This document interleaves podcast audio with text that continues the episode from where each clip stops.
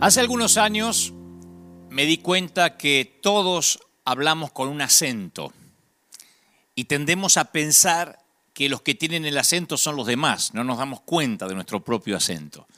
Yo me di cuenta cuando alguna vez visité México, allá hace muchos años, la primera vez, se me acercó un mexicano y me dice, me gustan los argentinos porque hablan con cantito.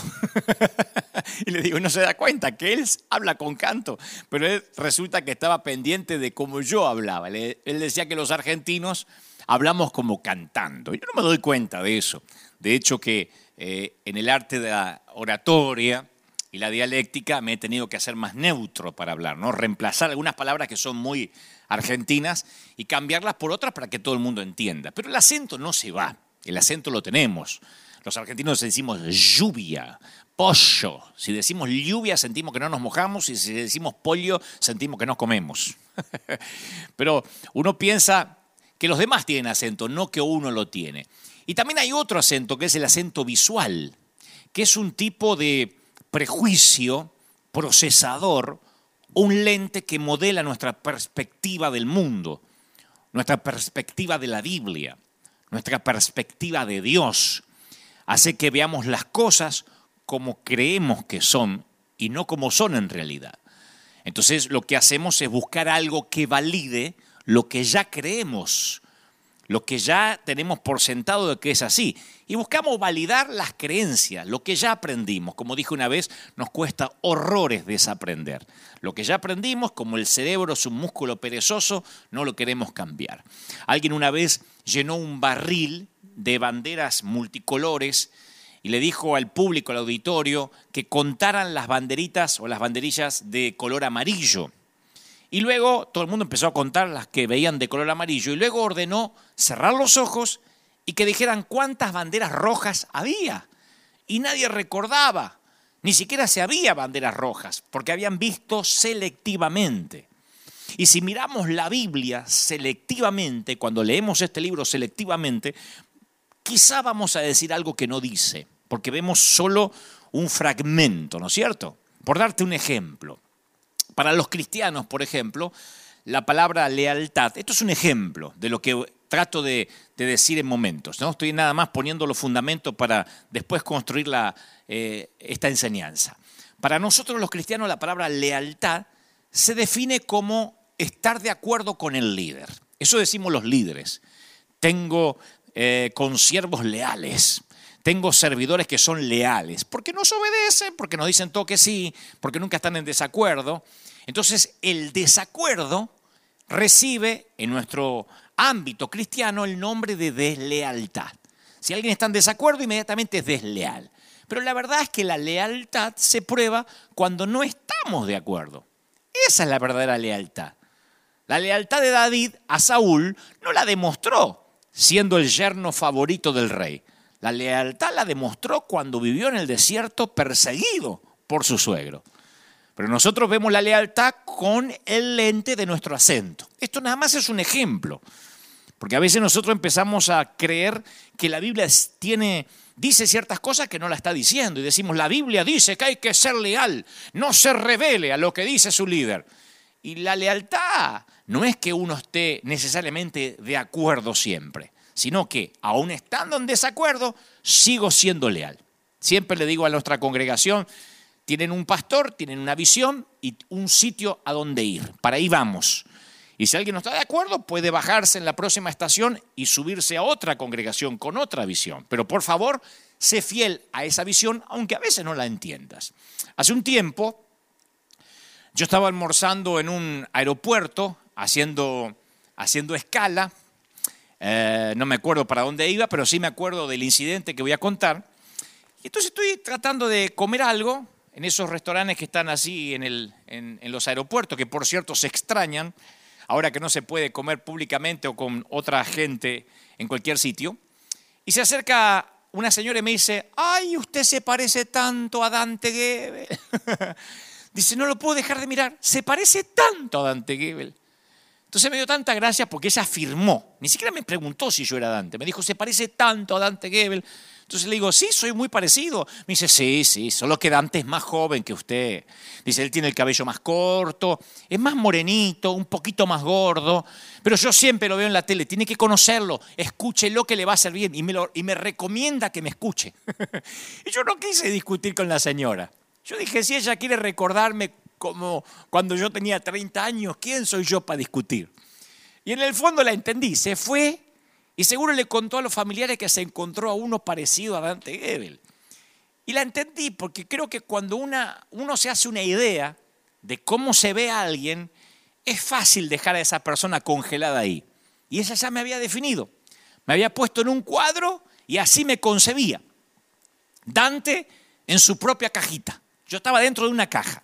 Yo, en teoría, para ella era más gordito, tenía el cabello más corto, era más moreno y más joven. Eso estaba el Dante de su cajita. Y me, sucede a diario eso, creo que nos pasa a todos. Me pasa cuando, por ejemplo, me ven conducir un programa de tele o el programa que tengo ahora en Vortex o cuando hacemos Dante Night Show.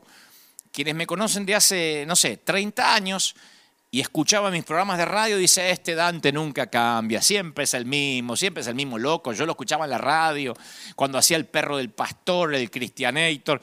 Pero los que me conocieron hace poco, relativamente poco, hace, qué sé yo, 10 años, predicando en la Catedral de Cristal, dice, ¿qué le pasó? ¿Por qué abandonó la sana doctrina y ahora hace un show? Porque no conocen de dónde vengo, ni conocen lo que yo hacía. Entonces creo que esto sirva como ejemplo de las personas que a veces van a la iglesia y conocen una partecita de Dios. Así como pasa con la gente, pasa con las escrituras y pasa con Dios. Las cajitas o los rótulos ayudan a que todo esté ordenado. No, dejen, no dejan que el cereal se derrame, no dejan que los libros se mezclen. Cuando se trata de guardar o etiquetar cosas es maravilloso, pero cuando se trata de explicar a las personas no sirven. Cuando se trata de definir a Cristo, menos sirven los rótulos. Los contemporáneos palestinos de Jesús trataron de etiquetarlo, de meterlo en una cajita. Diseñaron una cantidad de cajitas y ninguna le sirvió. Lo llamaron revolucionario, pero dijo que había que pagar impuestos, que al César había que darle lo que el César pedía. Lo tildaron de carpintero simplón, pero los eruditos se confundían con su sabiduría. Fueron a ver sus milagros y se rehusó a complacerlos. Le dijo, transforma el agua en vino, haz un milagro como hiciste en Cana. No, ustedes están ciegos, pobres y desnudos y no les hizo una cruzada de milagros como se la pedía. Era un judío que atrae a los gentiles, a los mundanos, un rabino que ponía loco a los religiosos, un hombre santo que se codeaba con prostitutas oh, y personas de baja reputación. En una sociedad dominada por hombres, reclutaba mujeres, hablaba como un rey, pero vivía como un peregrino. Y la gente no pudo ponerle una etiqueta. Y aún lo intenta ponerle una etiqueta. Han pasado años y la gente intenta ponerle una etiqueta a Jesús. De hecho, algunos tienen un Jesús en miniatura pegado a la pared o colgado del el espejo retrovisor del automóvil. Y cada vez que necesitan un favor lo tocan y lo rezan como una forma de cábala, una manera de, tener una, un, mito que si lo toco me va a ir bien. Un predicador en la tele dice que si hacemos un pacto de siembra, Jesús está obligado a darte lo que pediste porque tiene que honrar tu pacto. Entonces reducimos a Jesús a un puñado de doctrina. Jesús es una receta y nosotros tenemos los ingredientes. Y si los mezclamos bien, Jesús aparecerá como Aladdin, el, genio, eh, no Aladdin, el genio de Aladdin, ¿no? El, genio azul. Que si nosotros frotamos la lámpara, aparece Jesús porque sabemos cuáles son los ingredientes. Y hasta los cristianos preferimos a un Dios que podamos manejar, que podamos controlar y decir lo que nos gustaría que Dios dijese, como les di el ejemplo de la lealtad y la deslealtad. Entonces la gente de la época de Jesús no sabía qué hacer con él porque no lo podían etiquetar. Como la señora que me encontró a mí salvando las distancias, la señora que me encontró en el aeropuerto. No, no, no, no. Usted se parece a Dante Gebel, pero no es. Ni aunque le hubiese mostrado mi identificación, la habría convencido de que era yo. Porque no encajaba con el Dante que ella tenía en su cajita. Andá a saber. A lo mejor recordaba la foto mía de un libro, alguna foto con, con Photoshop. la cosa es que no le cerré que yo era ese que ella recordaba o que tenía en la cajita. Y Jesús hacía lo mismo. Hablaba con acertijos, sanaba a los enfermos, resucitaba gente. Y para la gente de su época, Jesús era alguien que confundía y escandalizaba. La razón por la que nos confunde es que siempre queremos hacer de Jesús alguien que Él no es. Y queremos hacer del Evangelio algo que tampoco es. Pedro, Juan y Jacobo también trataron de hacer lo mismo. Pienso, porque si no, ¿por qué Jesús los llevaría a aquella famosa expedición de Mateo 17? Dice que Jesús tomó a Pedro, a Jacobo, a Juan su hermano y los llevó a un monte alto y se transfiguró. ¿Recuerdan el monte de la transfiguración? El episodio de la transfiguración. Se transfiguró delante de ellos, resplandeció su rostro como el sol y sus vestidos, dice la palabra, se hicieron blanco como la luz.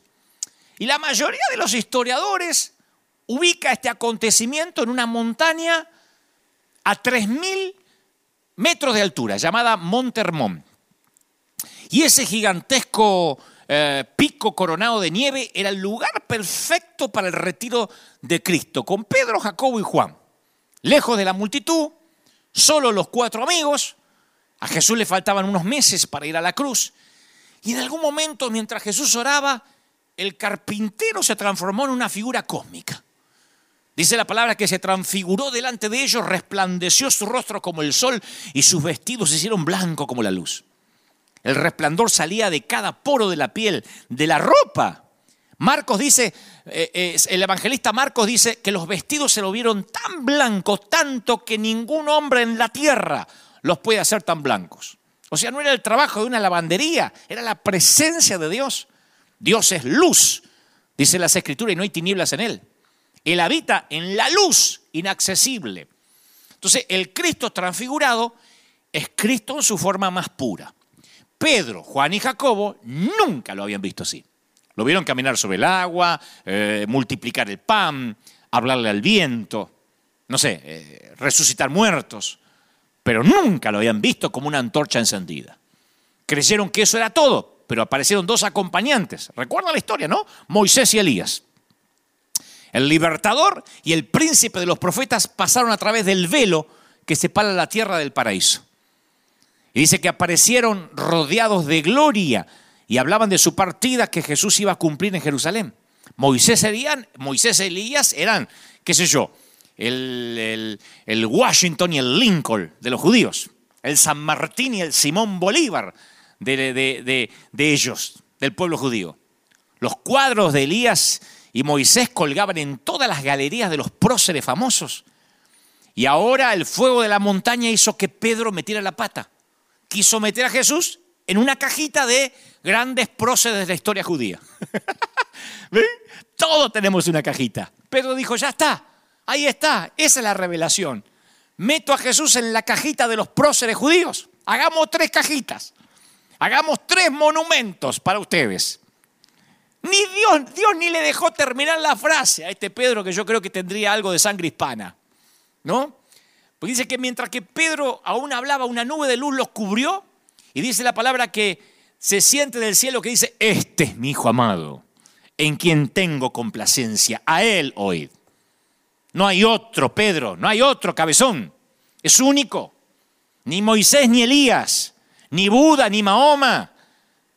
Este no es el mejor de todos mis hijos, es el hijo amado, el único. Y Pedro, Juan y Jacobo eran astronautas alunizando en la superficie lunar. Vieron lo que ningún ser humano vio, Cristo en su grandeza cósmica. Y entonces dice la palabra que se postraron sobre sus rostros y tuvieron un gran temor. El fuego de la montaña los llevó a un temor que no conocían, un temor santo, un temor saludable. Encontraron al Dios que puso las estrellas como diamantes sobre el terciopelo nocturno. Encontraron al Dios que se llevó a los profetas en carros. Conocieron al Dios que dejó al faraón maldiciendo al ver a sus oficiales tragar agua en el mar rojo. Los discípulos quedaron con sus caras en el suelo absortos. No podían creer que ese era Jesús. A pesar de que lo habían visto resucitar muertos, lo habían puesto en una cajita. Y creo que la mayoría de nuestros temores nos quitan el sueño y la paz, pero este temor que tenía Pedro, Juan y Jacobo era diferente. Es el temor de cuando Dios sale de tu cajita, fuera de la caja. ¿Cuánto hace que no tienes ese temor? ¿Cuándo fue que una comprensión de Cristo te dejó sin aire y te dobló las rodillas? No hablo del Cristo parecido al multinivel que cumple tus expectativas. Hablo de ese momento que te llenas de temor reverencial. Si hace mucho que no te pasa, eso explica el resto de tus temores. Cuando Cristo es grande, nuestros temores son pequeños. A medida que tu visión de Cristo se agranda, los temores de la vida disminuyen. Un Jesús pequeño, un Cristo de domingo, no tiene poder sobre las células cancerígenas. Un Cristo de domingo no tiene poder sobre el COVID-19. El Cristo de domingo es para tocarlo cuando cuelga del espejo retrovisor. Tú dices, bueno, yo no tengo uno colgado del auto, pero el Cristo de domingo es similar lo metemos en una cajita. Y por eso los temores son tan grandes. Nosotros tomamos todas las medidas preventivas, preventivas al salir a la calle. Lo vieron recién los que están mirando esta transmisión desde temprano. El equipo pastoral de planta tomamos todas las medidas preventivas, porque claro, es como subir a un automóvil y no ponerse el cinturón de seguridad. Nos ponemos las máscaras, nos higienizamos los guantes, porque además la ley lo pide así, ¿no es cierto? El, el Ministerio de Salud lo exige. Pero me asombra a los cristianos que dicen, no salgan, ay, se sacó la mascarilla, ay, queremos Dante para rato, no se muera. De verdad, no es que yo salgo a tentar a Dios, pero no entiendo el pánico. No entiendo el pánico en un hijo de Dios. Esto lo aclaro, no estoy diciendo no te pongas mascarilla, no te importa que no te importe la cuarentena. Yo entiendo que esto es también parte de la prevención y de obedecer. Ahora, el pánico, el miedo, yo nunca salí a la calle con miedo. Nunca salí a repartir alimento pensando que me puedo morir. No. Es que un Cristo de domingo no tiene poder sobre, los, sobre el COVID-19, ni sobre los colapsos financieros, ni sobre las calamidades familiares. Un Jesús de cajita es portátil. Cabe en, en una cartera, cabe en un estante, pero no hace nada por tus temores. Y Jesús vio a la cajita a la cual lo habían confinado los discípulos. Y él vio el futuro que le esperaba a sus muchachos. Él vio las persecuciones de Nerón, las prisiones de Roma, las demandas de la iglesia, y supo que una versión del tamaño de una cajita no les iba a servir. Les quitó los, los márgenes a sus ideas preconcebidas. Y todos los temores se derritieron en Pedro, Juan y Jacobo, que después iban a contar el testimonio, se derritieron como cubitos de hielo en el verano. Dirían como David, Jesús es mi luz y mi salvación. ¿De quién voy a temer? No es que Dios cambie, nosotros cambiamos al ver más de Él. No es que Dios cambie, nosotros cambiamos al ver más de Él. Vemos dimensiones, aspectos, características que no habíamos visto. Entonces no podemos definir a Cristo a una doctrina, a una denominación, ni siquiera lo que dice un pastor, ni siquiera lo que yo te digo. Por eso estoy convencido que en esta temporada difícil que vive el planeta, Dios nos está dando nuevas estrategias fuera de la caja que serán un catalizador para un movimiento mundial. Estoy convencido. No son una palabra de aliento, porque yo no soy coach, yo no vengo a alentar a nadie, necesariamente. Yo lo creo. Creo en un movimiento, creo en una gran cosecha. Esta pandemia va a redefinir a las iglesias, a nosotros, tal como se las conoció hasta hoy. Nos va a redefinir. Hechos 15, el libro de los Hechos, el capítulo 15, es la crónica de una reunión de concilio donde los líderes se reunieron y hicieron un cónclave para a ver qué hacían con los gentiles. El famoso concilio de Jerusalén para los historiadores de, de la Biblia, o los teólogos. Los gentiles que se salvaban los que no eran judíos, se les llamaba gentiles, que se salvaban, estaban impregnados de mitología griega, de politeísmo, o sea, la adoración a muchos dioses, adoraban al dios del agua, al dios de la lluvia, al dios del sol, de la lluvia, al dios del sol. Todo, todo eran dioses para ellos. el politeísmo era parte de, los, de la mayoría de los gentiles. Aparte no sabían nada del Antiguo Testamento, del Antiguo Pacto. No tenían ni idea quién era Moisés, ni la creación, ni el diluvio, ni David, ni Esther. Abraham era chino básico. Entonces cuando ellos entran al reino, redefinen la iglesia de algún modo. Y los apóstoles hicieron una cumbre para saber qué hacer, porque se estaba llenando de chusma el reino. Pablo y Bernabé contaban cómo los gentiles vivían milagros asombrosos. Dice, mira, son gentiles, no entienden quién es Moisés, no entienden quién es Esther, pero Dios los usa, los bendice, los llena con el Espíritu. Pedro mismo cuenta cómo esta gente no seguía los ritos religiosos, pero estaban llenos del poder de Dios. Entonces los apóstoles tenían que decidir si iban a permitir que el mover del Espíritu redefiniera la iglesia tal como ellos la conocían y la concebían. O iban a cortar de cuajo ese mover para proteger la identidad judía.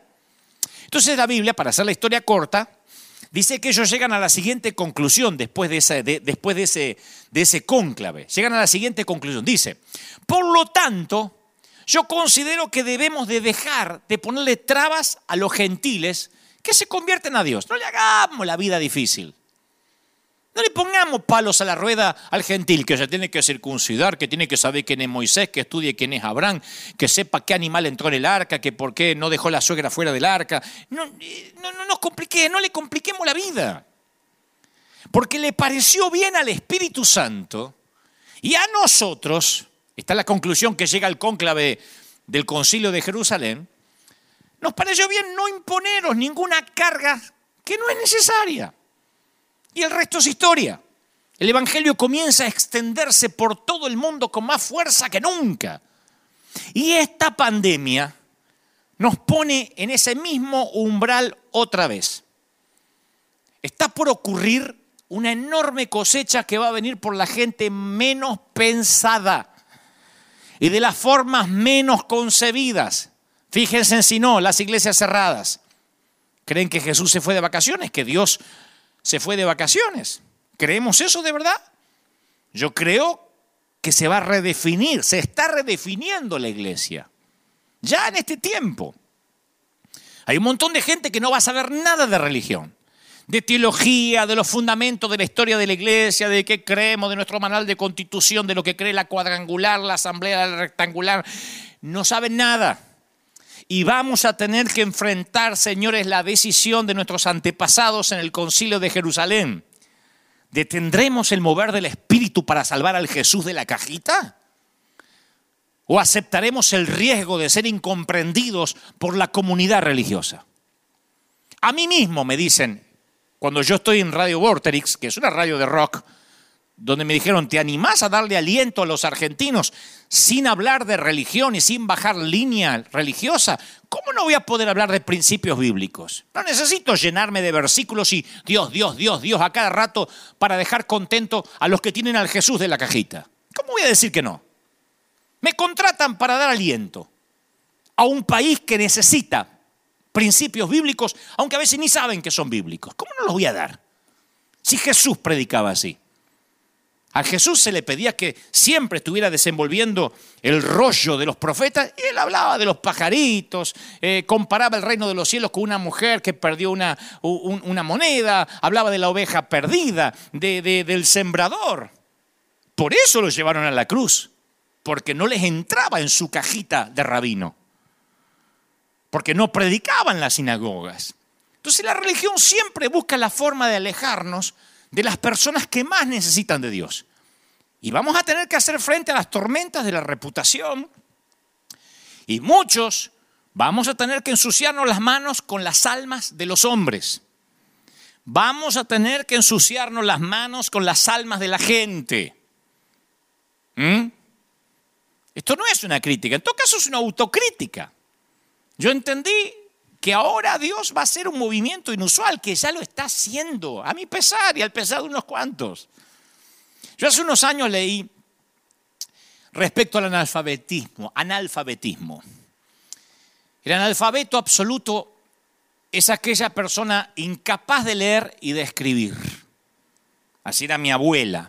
No podía eh, firmar, hacía una cruz donde estaba, no tenía que a veces poner su firma.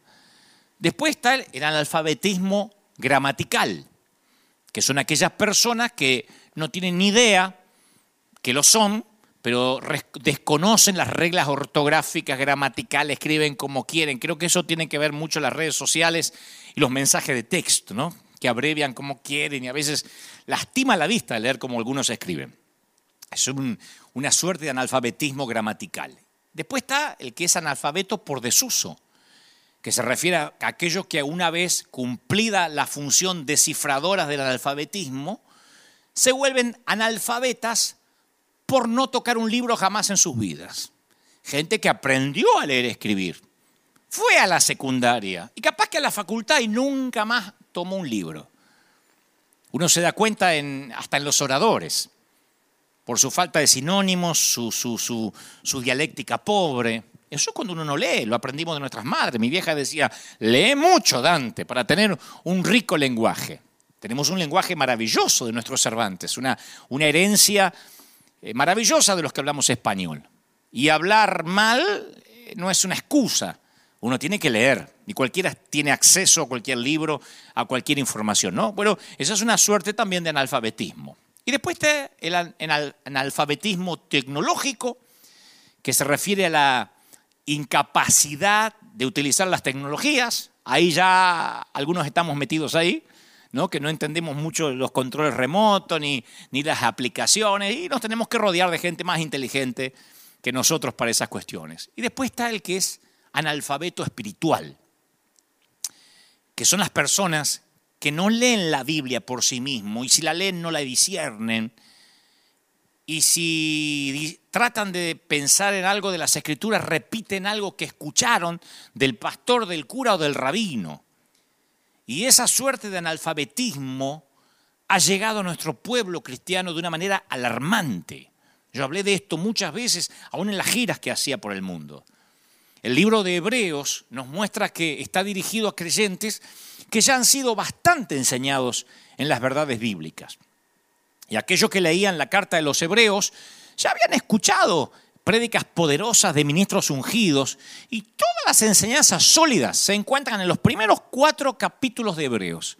Así que eso nos da el contexto de que cuando el escritor a los hebreos va a decir lo que ahora te voy a decir, no le estaba hablando a, recién convertiditos.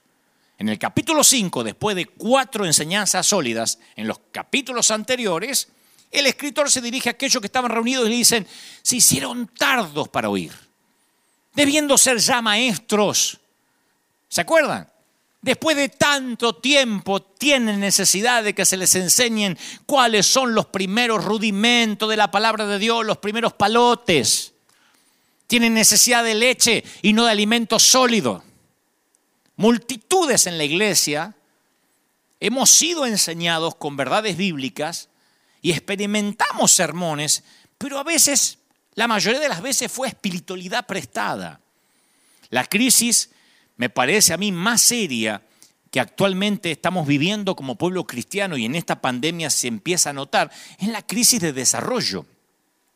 Esa crisis delata que la mayoría de los miembros de nuestras iglesias, algunos son inmaduros, no sé si la mayoría, pero una gran minoría, vamos a decir, aunque parece un oxímoron, ¿no? Una gran minoría, o que no han crecido lo suficiente. Tienen cierta edad cronológica como creyentes, pero la vida psicológica, la vida espiritual, no se desarrolló al mismo nivel. Un padre se preocuparía si su hijo no crece normalmente y su cuerpo se desfigura de manera grotesca por falta de crecimiento. Yo pienso que, lo Dios, que Dios siente lo mismo al ver a algunos creyentes que después de 20 años, 30 años, siguen en sus cunas tomando el biberón. Es una imagen grotesca. Se proyecta una imagen grotesca porque el alimento sólido les provoca indigestión. Y su condición no se debe a una mala formación genética, ah, pobrecito, sino a su desprecio, según las escrituras, por lo que Dios puso a su alcance para su normal desarrollo. Entonces, ¿el diagnóstico cuál es? Raquitismo espiritual. ¿Y qué significa? Estoy haciendo esta, esta, esta, suerte de introducción a lo que ahora sigue. ¿Qué significa el raquitismo espiritual?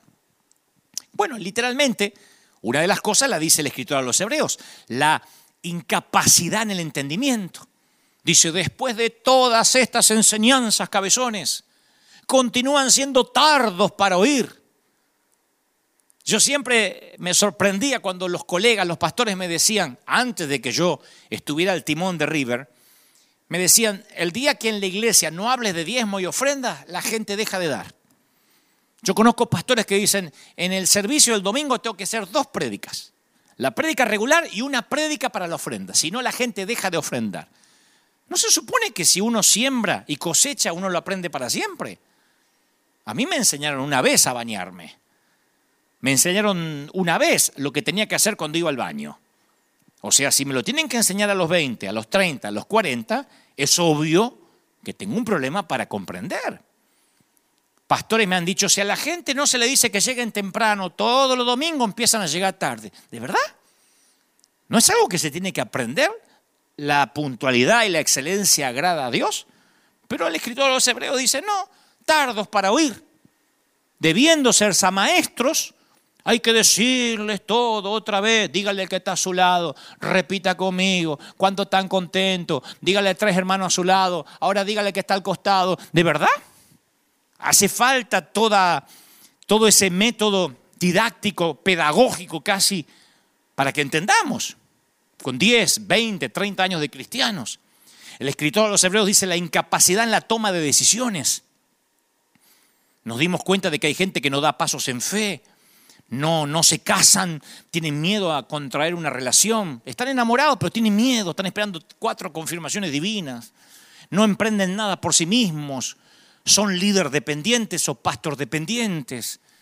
El maduro siempre está buscando cómo dar de sus recursos, de su vida, de su tiempo. Hay gente, yo ni siquiera me tengo que pedir, por favor, siempre. La gente no deja de llamarnos porque el creciente maduro dice, tengo que ayudar a este hombre a que siga adelante con el ministerio, con lo que está haciendo. Son maduros, que saben que hay que dar. El inmaduro siempre necesita que se le esté dando, que le expliquen en qué testamento aparece el diezmo. A ver si me lo puedo zafar. El maduro sigue la verdad. El inmaduro es llevado por cualquier ola de doctrina, de enseñanza, siempre está confundido. Vi un videíto en YouTube que dicen que fulano es el anticristo siempre está confundido, porque en vez de leer la Biblia mira videos editados en YouTube. El maduro sabe lo que Dios quiere de él, tiene una vida con objetivos claros. Y el inmaduro siempre está buscando en qué banquina va a quedar, en qué vereda va a quedar. El maduro es una persona con una espiritualidad que crece, busca a Dios, estudia eh, diariamente las escrituras. Cada vez más entiende cómo crecer hacia una espiritualidad adulta. El inmaduro no crece. Vive una vida de carnalidad, de chuleta, como dice un amigo. Lee un versiculito, hace bibliomancia, a ver qué me sale. Mm, como si fuera las galletitas de, esas casas chinas o o el horóscopo, un versiculito, un salmito, a ver qué me dice el salmo. El maduro es adulto en sus decisiones, influye en otros, y el maduro no influye en nadie, si tiene influencias negativas. Entonces, ¿cuál es el diagnóstico? No está creciendo, no están creciendo. Pero lo que a mí me preocupa, lo que a mí me aterra, el síntoma fundamental es la incapacidad de transferir vida. Cuando uno toma leche, si es un niño, tus órganos no pueden reproducir.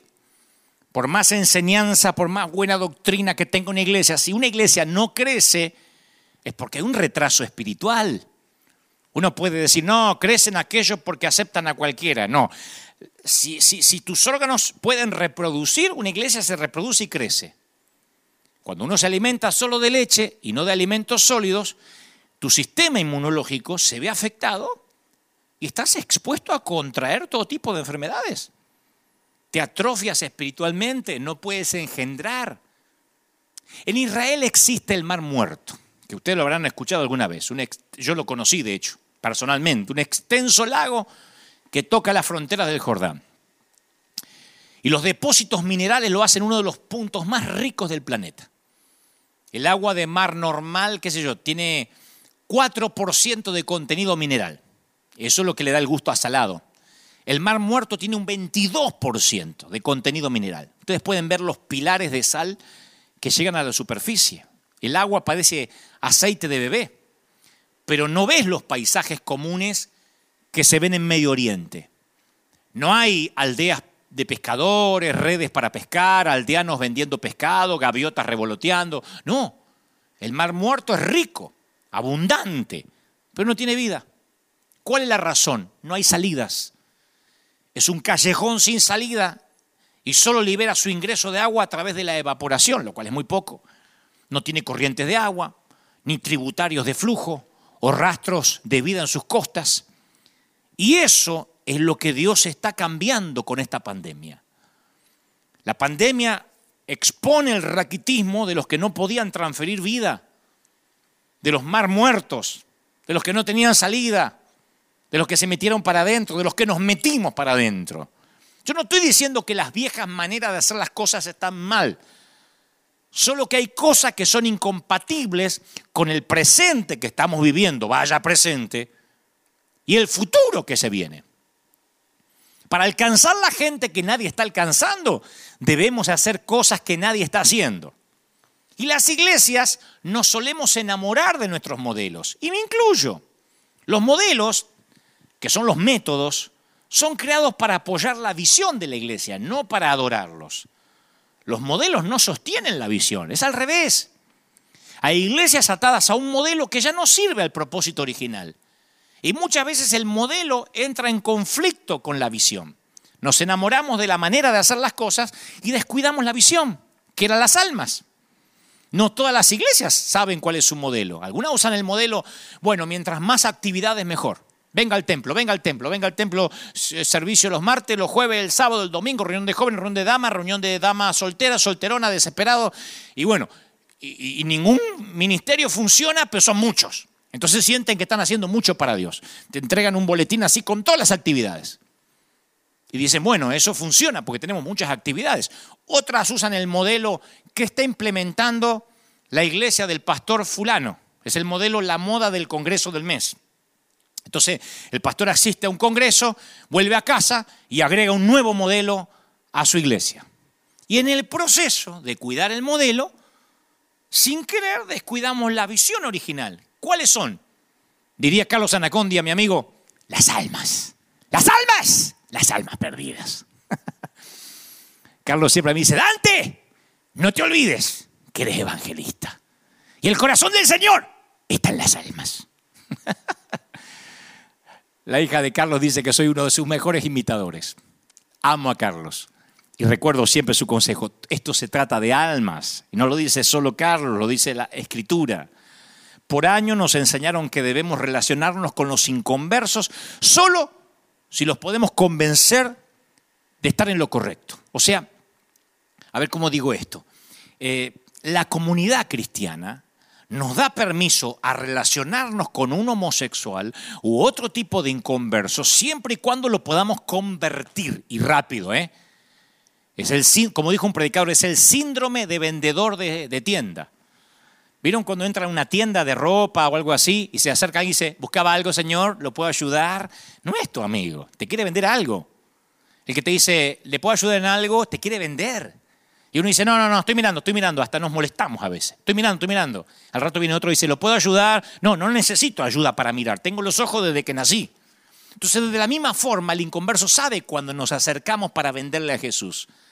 Y nada de lo que decimos le suena sincero. Mi pregunta es, ¿cómo sería la relación si tuviéramos un interés auténtico en amar a esa persona? La gente lo notaría. No que lo queremos convertir ya y le damos una oportunidad. No. Y si nos acercamos para amarla, eso es lo que yo entiendo que el Señor está haciendo en este tiempo. Dios está colocando, a raíz de que los templos están cerrados, colocando agentes y si no están haciéndolo ahora porque están en cuarentena, esto va a ocurrir. Agentes en forma estratégica en los rincones más oscuros de la sociedad. El reino de los cielos lo describió Jesús es como la levadura que una mujer tomó y mezcló en una gran cantidad de harina hasta que fermentó, leudó, permeó la masa. Mateo 13, 33. Nosotros somos sus agentes secretos disfrazado de médicos, me consta de enfermeros, que vaya, que son héroes actuales, cristianos que tienen que hacer oraciones de entrega en el minuto final en que esas almas parten a la eternidad, además de luchar con el coronavirus. Ahí están, luchando, peleando en la trinchera, amas de casa, programadores de computación, maestros de escuela, gerentes. Ese es el propósito de Dios, que esa gente se meta como levadura en la masa, permeando la sociedad. Somos creyentes poderosos encubiertos como gente común, estratégicamente asignados a servir a la sociedad. El caballo de Troya fue usado por los griegos para introducirse tras las murallas de Troya. Se deben acordar los que estudiaron historia. Durante la noche los soldados abrieron las puertas desde adentro del caballo y provocó la caída definitiva de Troya. Babilonia es el claro ejemplo de cómo Dios leudó la sociedad a través de sus agentes secretos. El rey de Babilonia, Nabucodonosor, destruye Israel, toma prisionero a unos cuantos jóvenes, entre ellos hay cuatro que la Biblia menciona, que conocen todos, Daniel, Sadrat, Mesac, Abednego. Dios estaba eh, eh, Nabucodonosor estaba tomando cautivo Babilonia.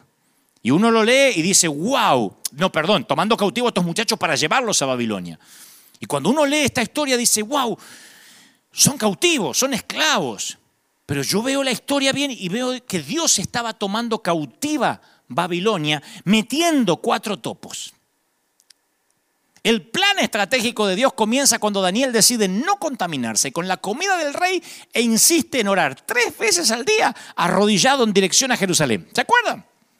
No los voy a aburrir con la historia porque la historia es muy conocida. Los otros tres se, unieron a la batalla al rehusarse e inclinarse ante el ídolo que había levantado Nabucodonosor. Y cuando Dios vio que contaba con personas que no se contaminaban con el sistema, los unió a la cultura. No los metió en un templo. Los unió a la cultura como la levadura a la masa. No se contaminaron, pero Sadrán, Mesad, Abednego y Daniel, que en realidad se llamaba Belsasar ahí en Babilonia, hasta tomaron nombres babilonios. Belsasar era el dios de Nabucodonosor. Y por 70 años estos muchachos desmantelaron los poderes de las tinieblas desde dentro. El rey Ciro fue el último de los gobernantes al cual Daniel sirvió. Y finalmente el rey persa Ciro liberó al pueblo de Dios e incluso financió el multimillonario proyecto del templo. Ciro escribió un prototipo de derechos humanos que se usa hasta el día de hoy en las Naciones Unidas. Miles de millones de personas le deben la libertad a Ciro, un rey que estaba aconsejado por Daniel, un tipo que no estaba raquítico espiritual ni se ocultaba. Y durante los 21, 21 días de ayuno de Daniel estaba gobernando Ciro. Ahí lo dicen las escrituras. Entonces, una transformación que requiere asimilación, no solo consumo. Así como algunos son intolerantes a la lactosa, muchos son intolerantes al Evangelio y crea una reacción negativa. Como dije hace un par de domingos, algunos escucharon tanta religión que se les hizo un anticuerpo.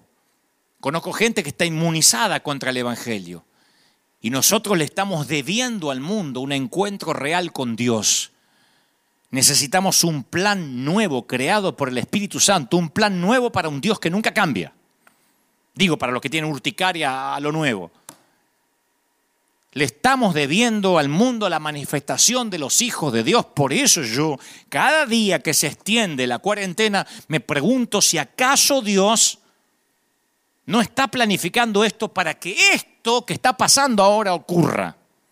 Miren la cantidad de miles, de cientos conectados ahora y como yo, otros tantos. Alguna vez Dios nos mostró, y yo se lo comenté a la congregación local, que el estanque de Bethesda que relatan los evangelios representa a dónde ha estado la iglesia hasta hoy. Y el río de Ezequiel representa este nuevo tiempo que se viene ahora, incluso cuando esta pandemia termine. La Biblia habla en los evangelios que en Jerusalén, cerca de la puerta de las ovejas, había un estanque en hebreo llamado Bethesda, el cual tenía cinco pórticos y había una multitud de enfermos, de cojos, de ciegos, de paralíticos que esperaban el movimiento del agua. Se creía que un ángel venía a mover el agua. descendía de tiempo en tiempo, agitaba el agua y el primero que descendía al estanque después del movimiento del agua, ese era el que se sanaba. La historia está en Juan 5.2. Los detalles siempre son importantes porque los evangelios fueron escritos por testigos oculares. Cinco pórticos, cinco puertas, tiene una importancia profética. Es una hermosa imagen de los cinco ministerios, profeta, apóstol, evangelista, pastor y maestro. Los cinco ministerios enviados para equipar a los santos. Y ellos son los que proveen el acceso al poder directo de Dios. Cuando los cinco ministerios concluyen, fluyen y convergen, crean alianzas estratégicas en el cielo. Ahora, ¿por qué yo creo que esta pandemia nos moverá del estanque al río de Ezequiel? Porque el estanque representa una estructura de gobierno diferente al río de Ezequiel. El estanque representa nuestro pastorado tal cual lo conocíamos hasta hoy. El río de Ezequiel representa un tipo de apostolado. Yo sé que algunos tienen urticaria con la palabra apóstol, pero déjenme avanzar. Cuando Estados Unidos redactó la constitución, ellos querían una estructura gubernamental diferente a la, monarquía británica, porque el rey tenía mucho poder concentrado. Entonces pensaron que una república constitucional estaba pensada principalmente para limitar el poder del presidente, no era un rey, era un gobierno democrático. Entonces, de ese modo, equilibraban el poder en la toma de las grandes decisiones. Pero después pensaron, hicieron una enmienda y dijeron, bueno, ¿y qué pasa en tiempo de guerra? En tiempo de un ataque como fue el famoso 9-11, 11 de septiembre, el fatídico 11 de septiembre. Un presidente con esa burocracia, con todo un Senado, es muy lento para defender un país, para contraatacar. Y entonces hicieron una enmienda, la redactaron y la titularon la ley marcial. La ley marcial transforma la república constitucional en un gobierno militar. Y el presidente, bajo fuego, se convierte en comandante en jefe de las Fuerzas Armadas. No necesita que la mayoría del Senado le apruebe el plan de batalla, tiene la facultad de tomar decisiones rápidas. De allí que se dice, cuidado que puede apretar el botón rojo, ¿no? Si no se promulga la ley marcial durante una guerra, la misma estructura del gobierno, los senadores, los diputados, los que tienen que votar, limita la facultad en liderar las fuerzas. Y este es un ejemplo de cómo a veces la estructura gubernamental puede potenciar o limitar a sus líderes. ¿Sí?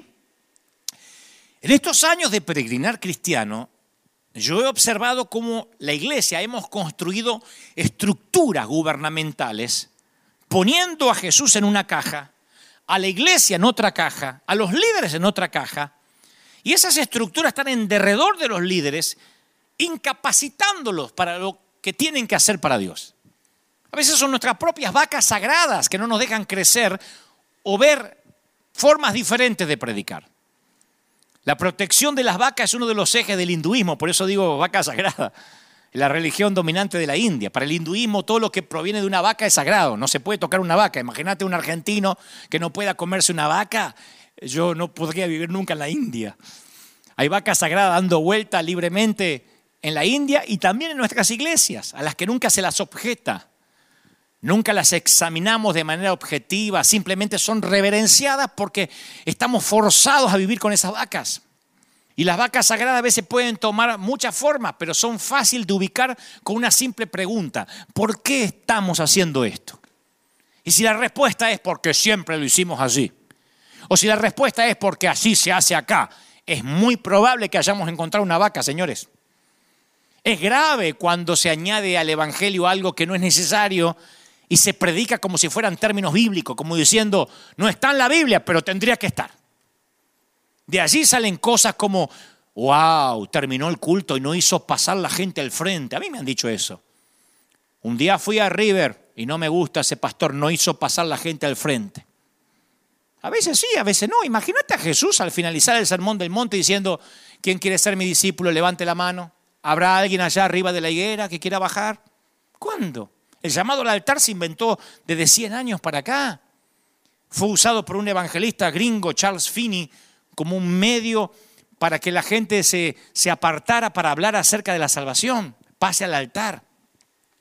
¿Está bien hacerlo? Sí. Pero tampoco está mal si alguien no hace llamado al altar. Es una vaca sagrada. O la oración de entrega. A mí me han dicho, terminaste de predicar y no hiciste la oración de entrega. Se perdieron. ¿Se imaginan una escena donde Jesús guía a sus discípulos a una oración de entrega? Dios prefiere ver un solo convertido verdadero que un océano lleno de decisiones de gente convencida. ¿O cuántas veces hemos escuchado, yo mismo he predicado así en mis primeros pasos, cuando decía, dale a Jesús una oportunidad. Fíjate vos, le decíamos a la gente que le den una oportunidad a Jesús, como diciendo, prueba este shampoo, que no se te cae el cabello interpretando mal lo que Apocalipsis 3:20 dice, yo estoy a la puerta y llamo. ¿Cuántos evangelistas usamos ese versículo para pintar un cuadro patético de Jesús? Jesús muerto de frío, ábrame, que me estoy mojando, de ábrame la puerta del corazón, el picaporte está de adentro, me tengo frío. No, las palabras en el Apocalipsis no son para los perdidos, son para la iglesia de la Odisea. Jesús está fuera de su propia iglesia llamando para que lo dejen entrar a Él. Por eso dice el que tenga oído, oiga lo que el Espíritu dice a las iglesias. Jesús no está fuera llamando para entrar. Ellos están fuera de su reino. Y ellos pueden estar tocando toda la noche como las cinco vírgenes insensatas que no tenían aceite y que Jesús nunca las dejará entrar porque no cumplen los requisitos de un corazón arrepentido y precavido. O el seguimiento a los nuevos. A mí me han dicho siempre, y ahora que la iglesia está cerrada, ¿cómo seguimos a la gente? Perdimos el control de la gente, me dijo el otro día alguien. Perdimos el seguimiento. Hay que llamar por teléfono para que la gente no se pierda. Yo voy a la vida de Jesús y me asombro que él no tenía ningún programa de seguimiento. Este modelo de iglesia de pandemia con templos cerrados era el modelo de Jesús. Si no, él se hubiese atrincherado en una sinagoga y hubiese dicho, vengan, acá estoy, cinco servicios diarios.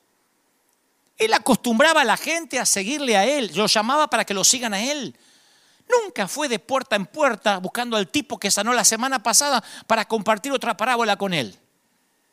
Él siempre tenía la actitud, si quieren vida, tendrán que venir y seguirme.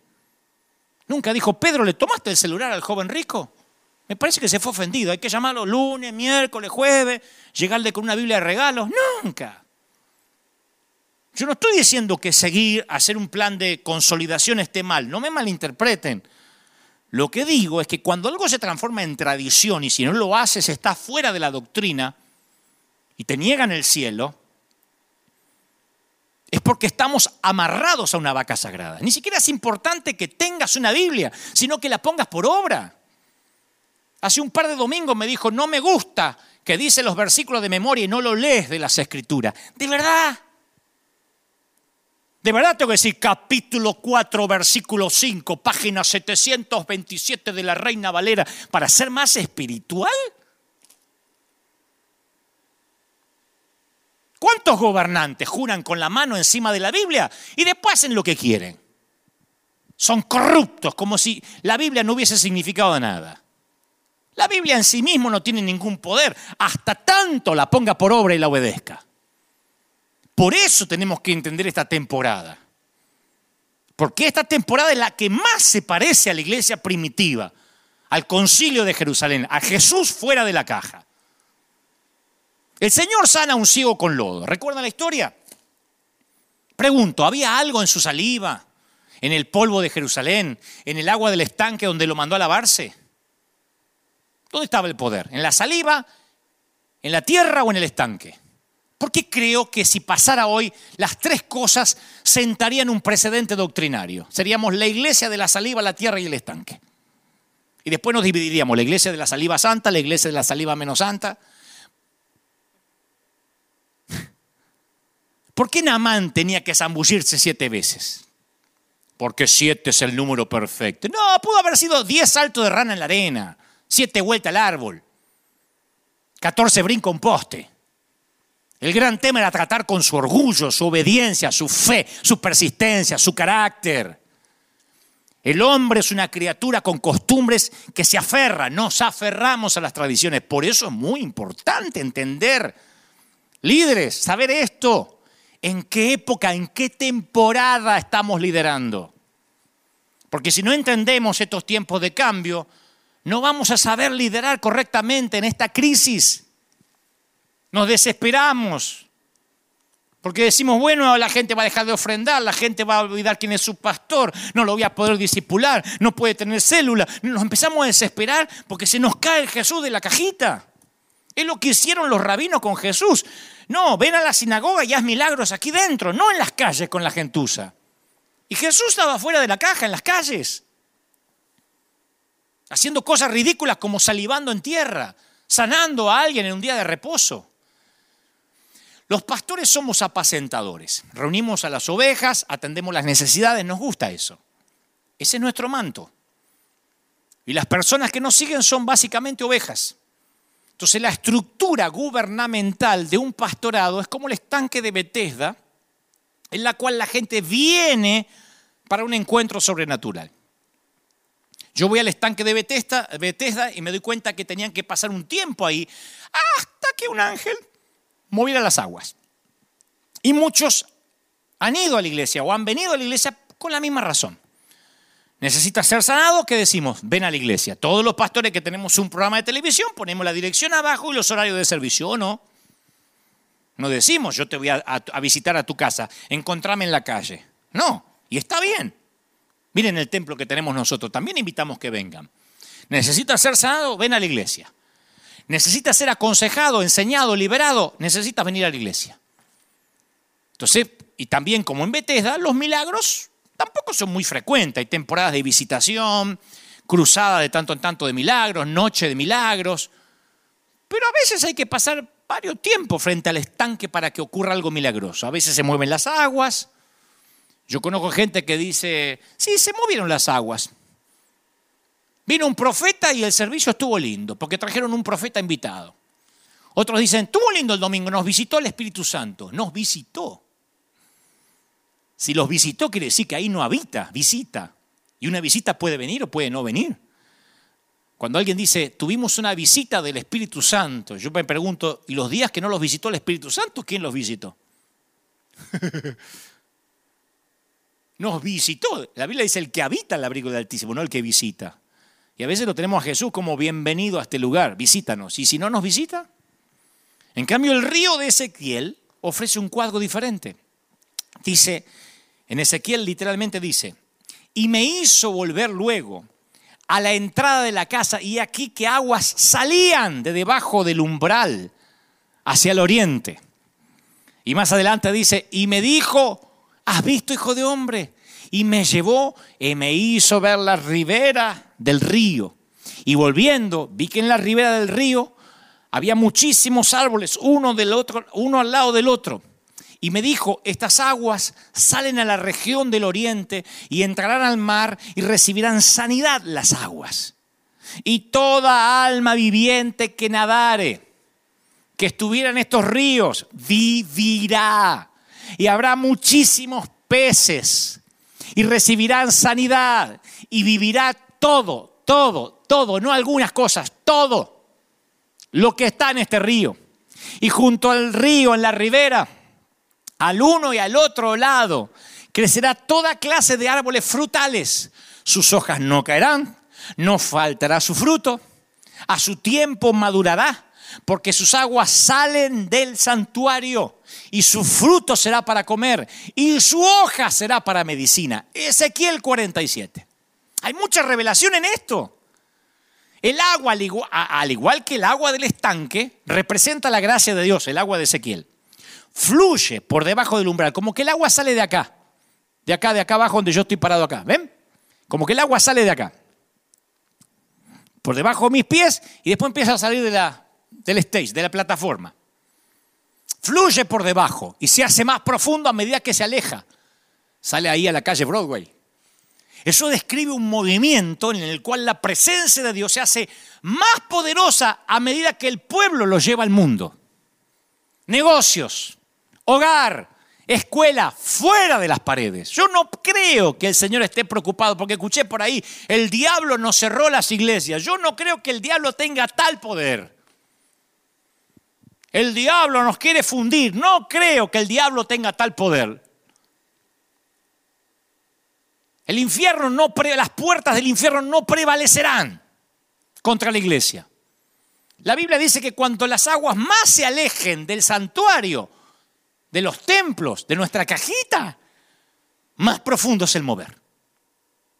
Dick Joy dijo, así como un joyero extiende un paño de terciopelo negro sobre el mostrador para mostrar eh, una piedra preciosa o una joya, así el Señor usa la oscuridad de las circunstancias. Así el Señor usa el COVID-19 como telón de fondo para mostrar la gloria de su iglesia. En otras palabras, los más grandes milagros, las más poderosas expresiones del reino están destinadas a ocurrir en los peores lugares del planeta y en los peores momentos como este, señores. Pueden creerlo o no. Acuérdense lo que les digo. Esta revelación del río de Ezequiel se adapta al apostolado porque significa enviado. En el estanque los necesitados tienen que ir a cierta ubicación para sanar. Venga a la iglesia.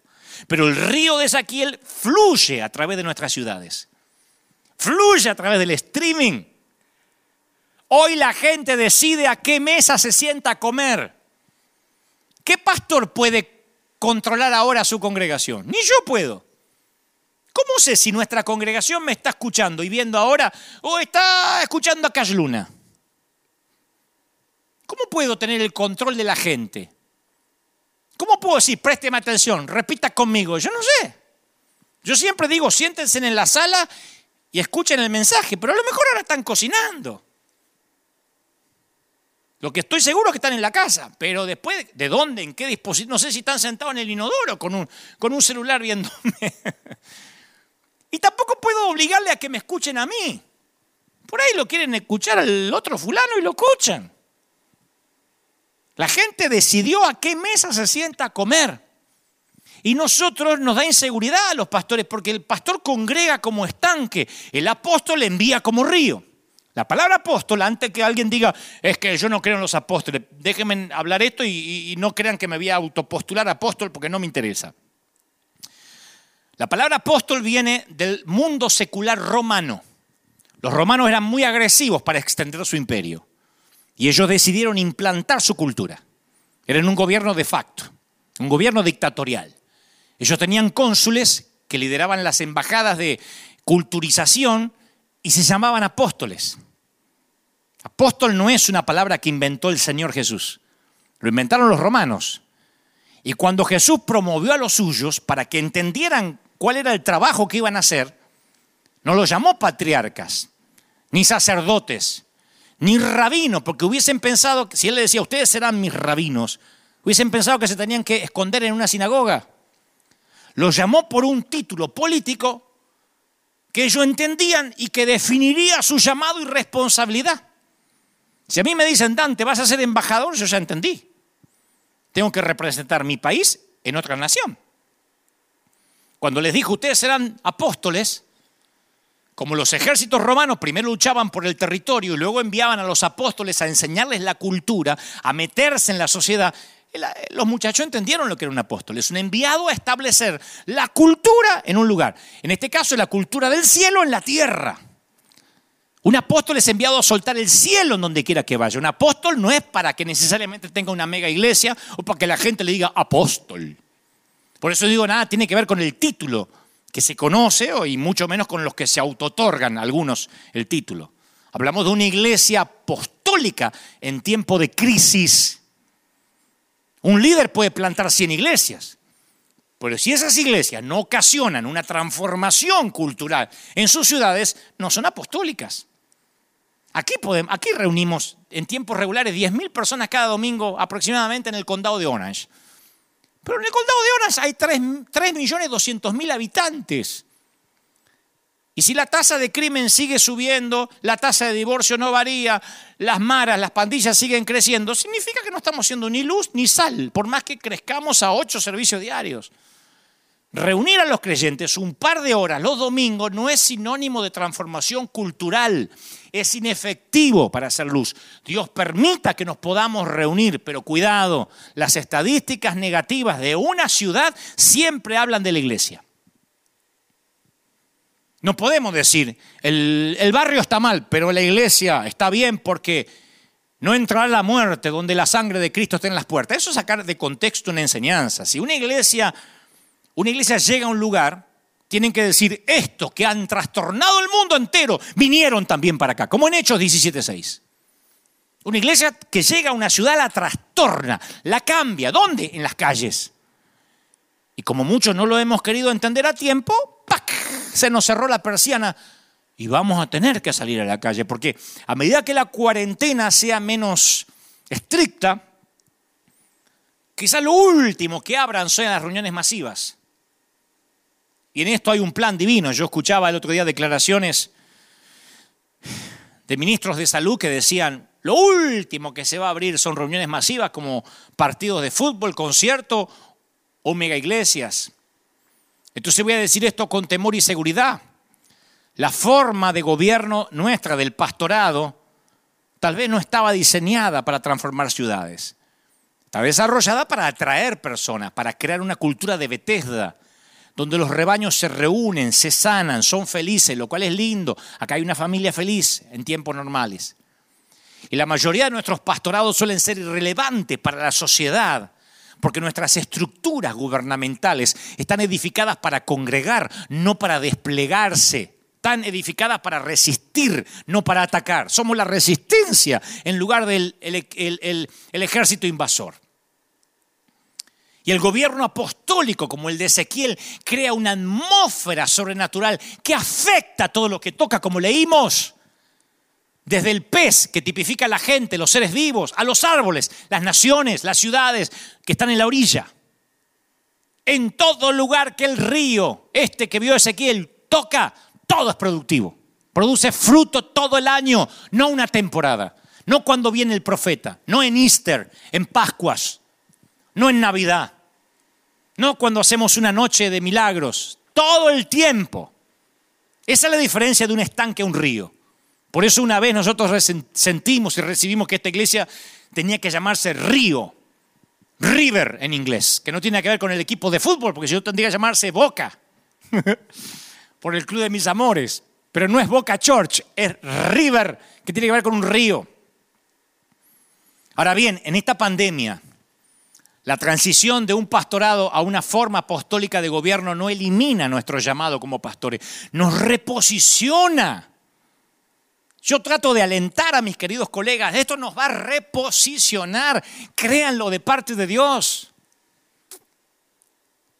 Las ovejas se seguirán congregando, ya sea personalmente, por streaming, pero ya no para ser felices, saludables solamente, raquíticas, que hay que controlarlas, eh, eh, alimentarlas con leche, sino para ser entrenadas, para ser enviadas al mundo como la levadura que permea la sociedad.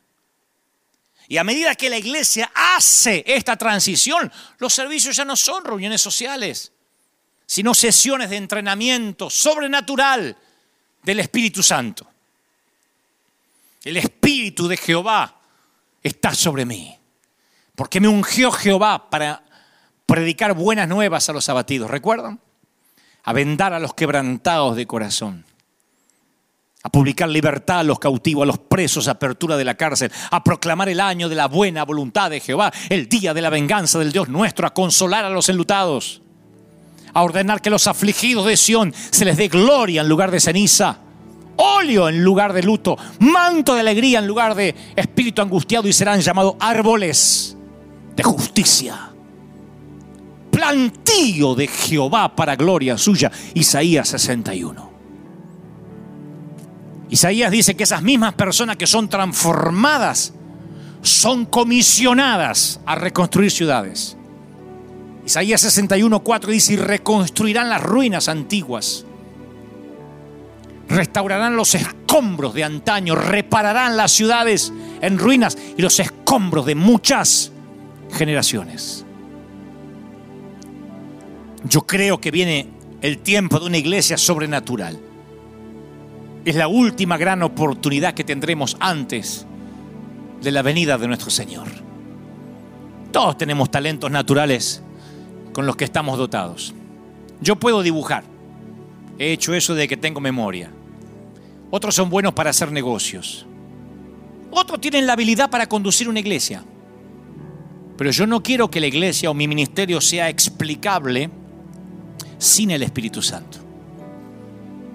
Cuando Dios no se muestra en un servicio a mí me fastidia, me pone muy mal.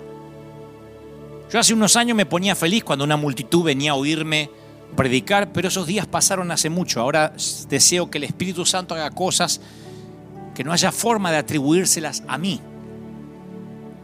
Yo quiero vivir una vida de manera que no pueda ser reproducida ni falsificada.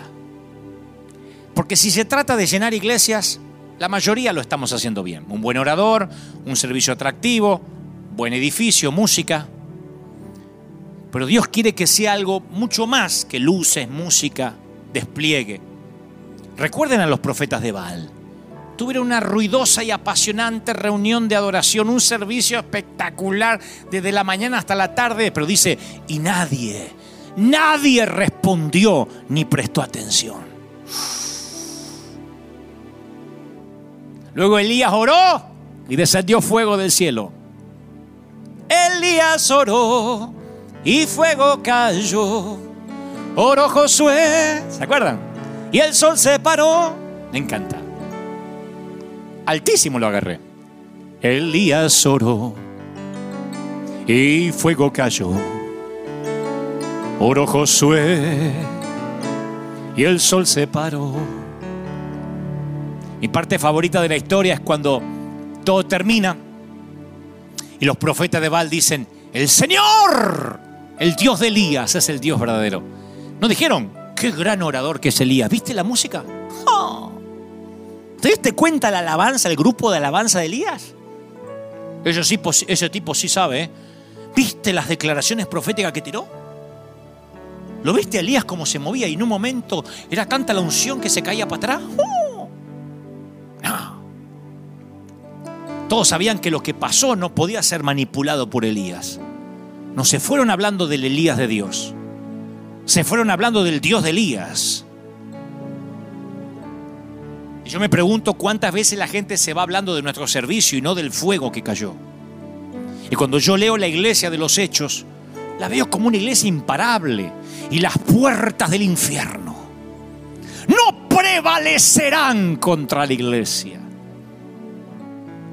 Y la iglesia se extendía como reguero de pólvora fuera de la caja, en las calles no debido a una planificación estratégica, a un grupo musical, a un movimiento del Espíritu. No tenían templos, no tenían PayPal para la ofrenda, no hacían live todos los días para alentar a los creyentes a que ofrenden. ¿Cuándo vieron a alguien haciendo en la iglesia antigua live? Hagamos live, mucho, mucho, porque si no la gente nos va a olvidar. Eh, salgamos, eh, eh, buscamos maneras para que la gente ofrende. Necesitamos la ofrenda porque por eso nos mantenemos. Yo pienso que muchas iglesias actuales son todo menos imparables. Hay iglesias que se pueden descarrilar por la renuncia del pastor porque el pastor pecó, por desacuerdos en el comité, en el board, porque no hay presupuesto, o porque no se pueden congregar porque el gobierno no los deja y se terminó la iglesia. Yo no quiero que River sea explicable sin Dios. Por eso me fascina decir que en este momento nosotros estamos mejor que nunca aun cuando no nos podemos reunir. Dios sabe que no les estoy mintiendo. No ha faltado el aceite, estamos recogiendo canastas llenas, salimos a dar, Dios nos bendice, llama gente de todo el mundo. Dios con un guante blanco me dijo, ¡puf! Me pegó así en la jeta y me dijo, mi iglesia sigue, no te necesito. Siempre yo menciono que el peor insulto que pueden darme es cuando me halagan los talentos y me sobreestiman, subestimando el poder de Dios en mi vida.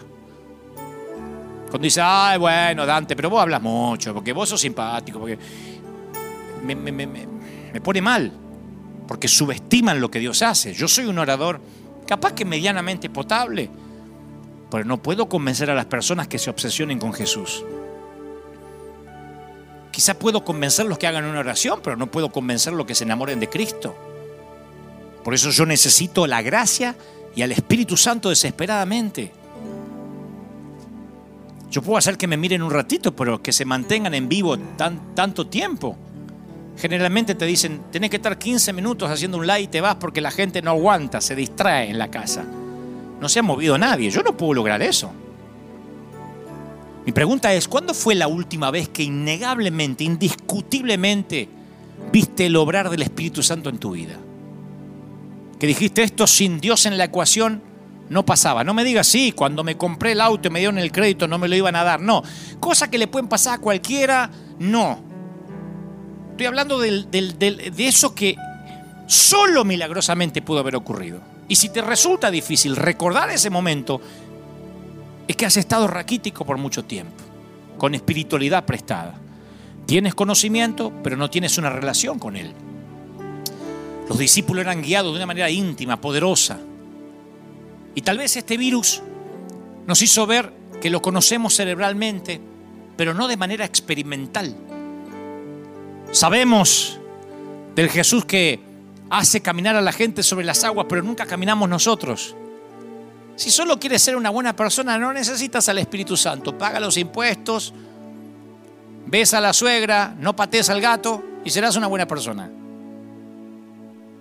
Pero esta temporada no es para ser buenas personas, es para darnos cuenta que la iglesia debe salir fuera de la caja. La iglesia de los hechos era imparable y no tenían templos y los perseguían. Eran los tiempos cuando ser cristiano no, está, no era decir algo, era decirlo todo.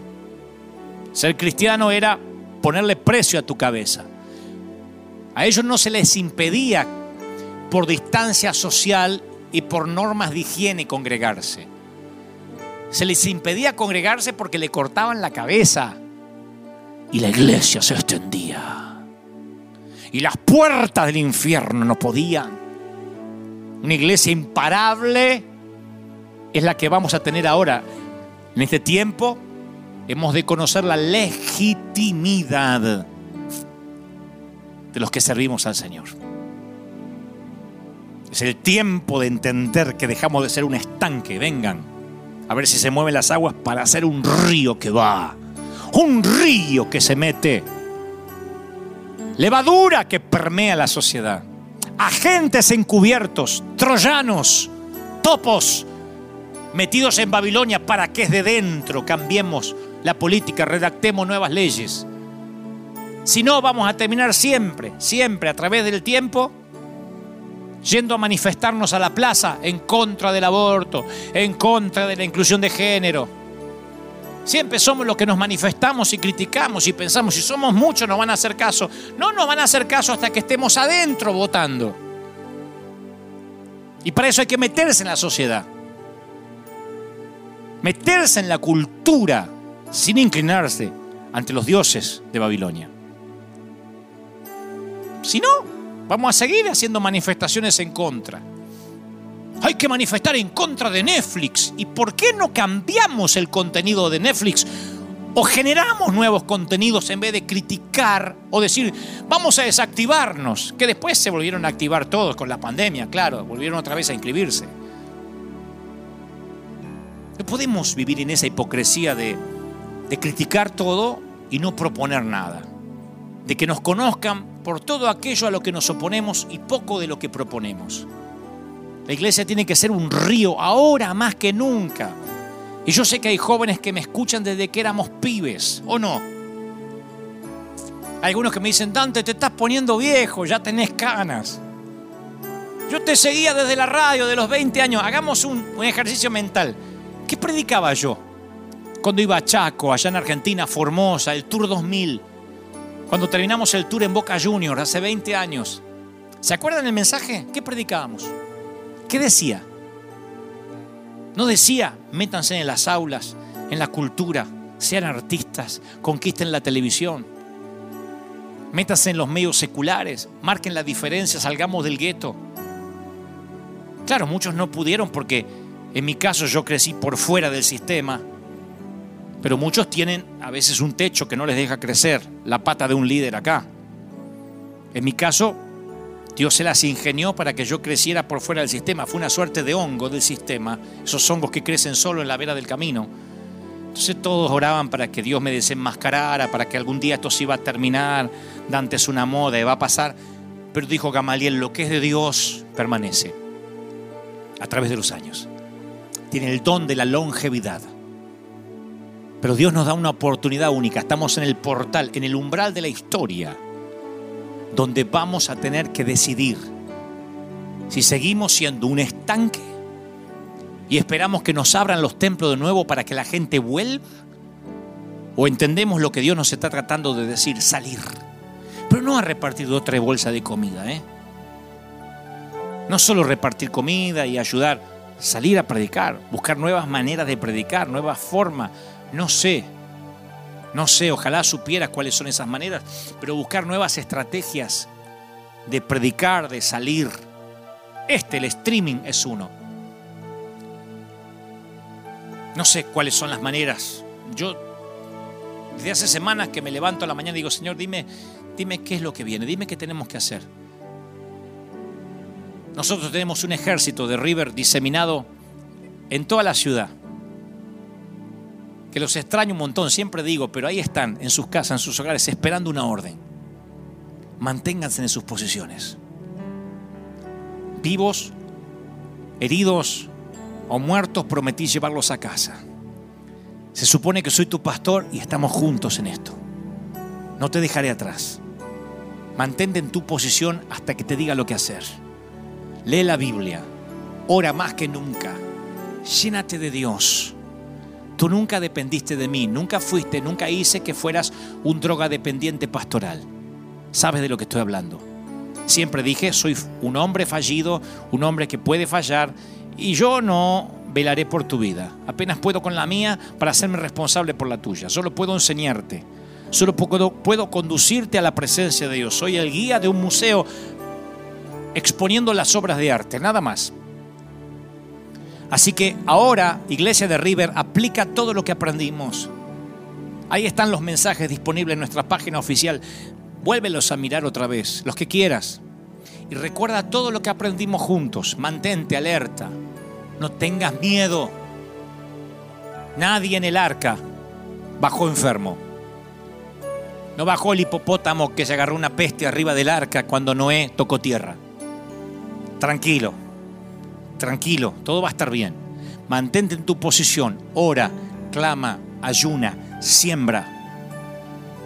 Continúa ahí, porque en un momento vendrá el cambio y seremos ese río como lo estamos siendo, siendo.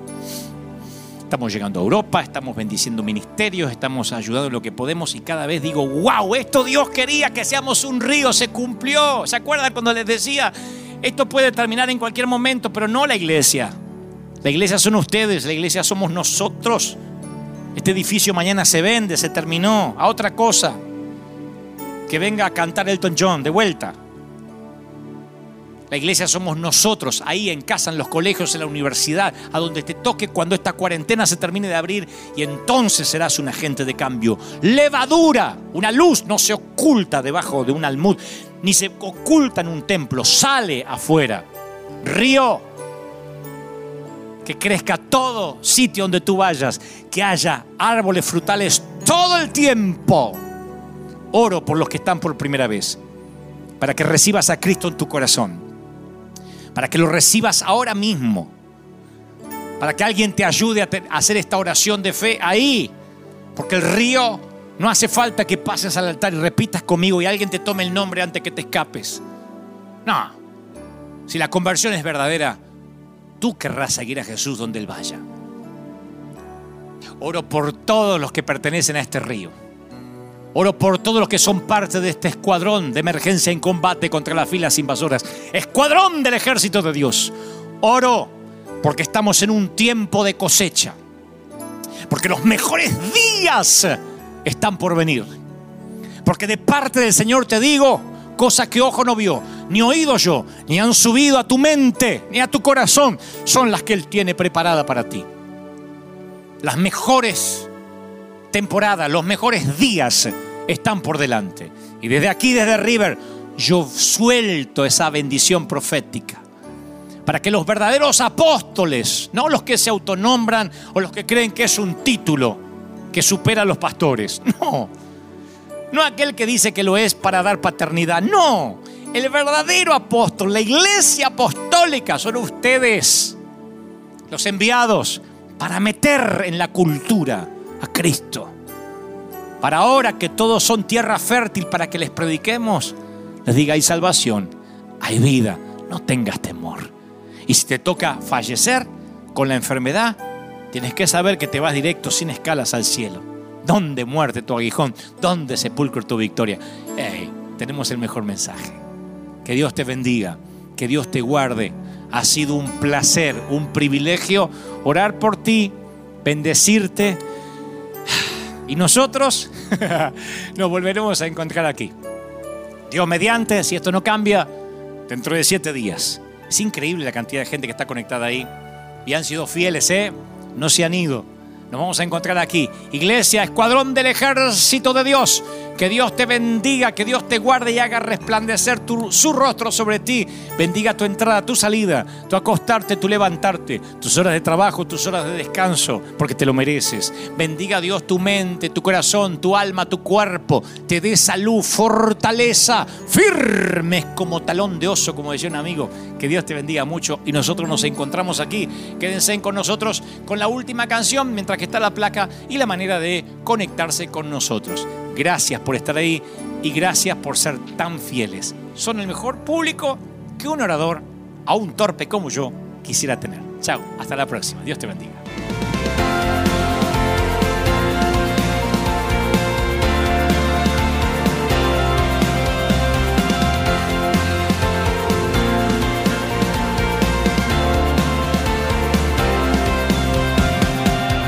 Apareciste una noche de soledad abandonado y perdido te reconocí. Tu voz diciéndome no temas, yo estoy aquí. El Padre me envió por ti. Y me curaste las heridas, me sanaste mi Jesús. Todas mis cargas las dejaste allí en la cruz. Algo tan grande no lo puedo comprender. Oigo tu dulce voz diciéndome una y otra vez. oh. oh bienvenido, eres sanado una y otra vez. Oh, oh, oh, bienvenido arriba, eres sanado.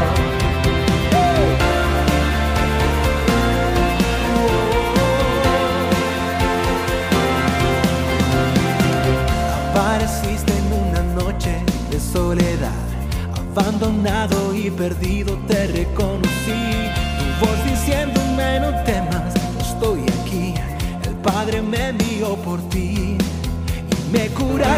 heridas, me sanaste mi Jesús.